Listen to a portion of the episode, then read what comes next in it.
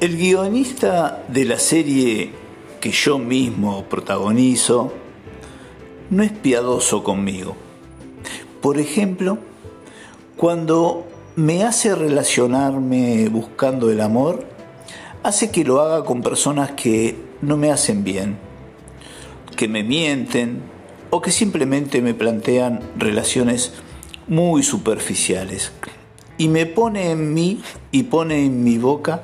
palabras de aceptación para una relación que en el fondo yo sé que no me favorece, yo sé que me daña, pero igual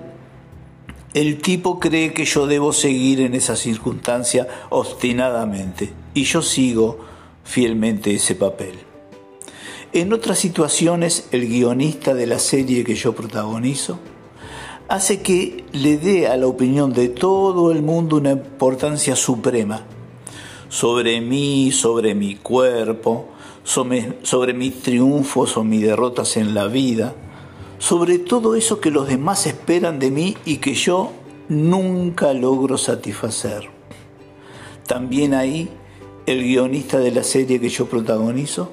hace que me sienta mal, hace que yo crea que los demás siempre tienen razón con respecto a mis logros o a mis errores y me llena de insatisfacción. Finalmente, cuando el guionista de la serie que yo protagonizo me hace ver en retrospectiva lo que es mi vida, la evaluación que hago no me favorece y creo fielmente y encarecidamente que he realizado un acopio de fracasos, de errores, de desencuentros y de desaciertos en, en los que la única responsabilidad me cabe. Soy el todopoderoso del daño, soy el ser supremo de las calamidades y no simplemente un ser humano que trata de aprender.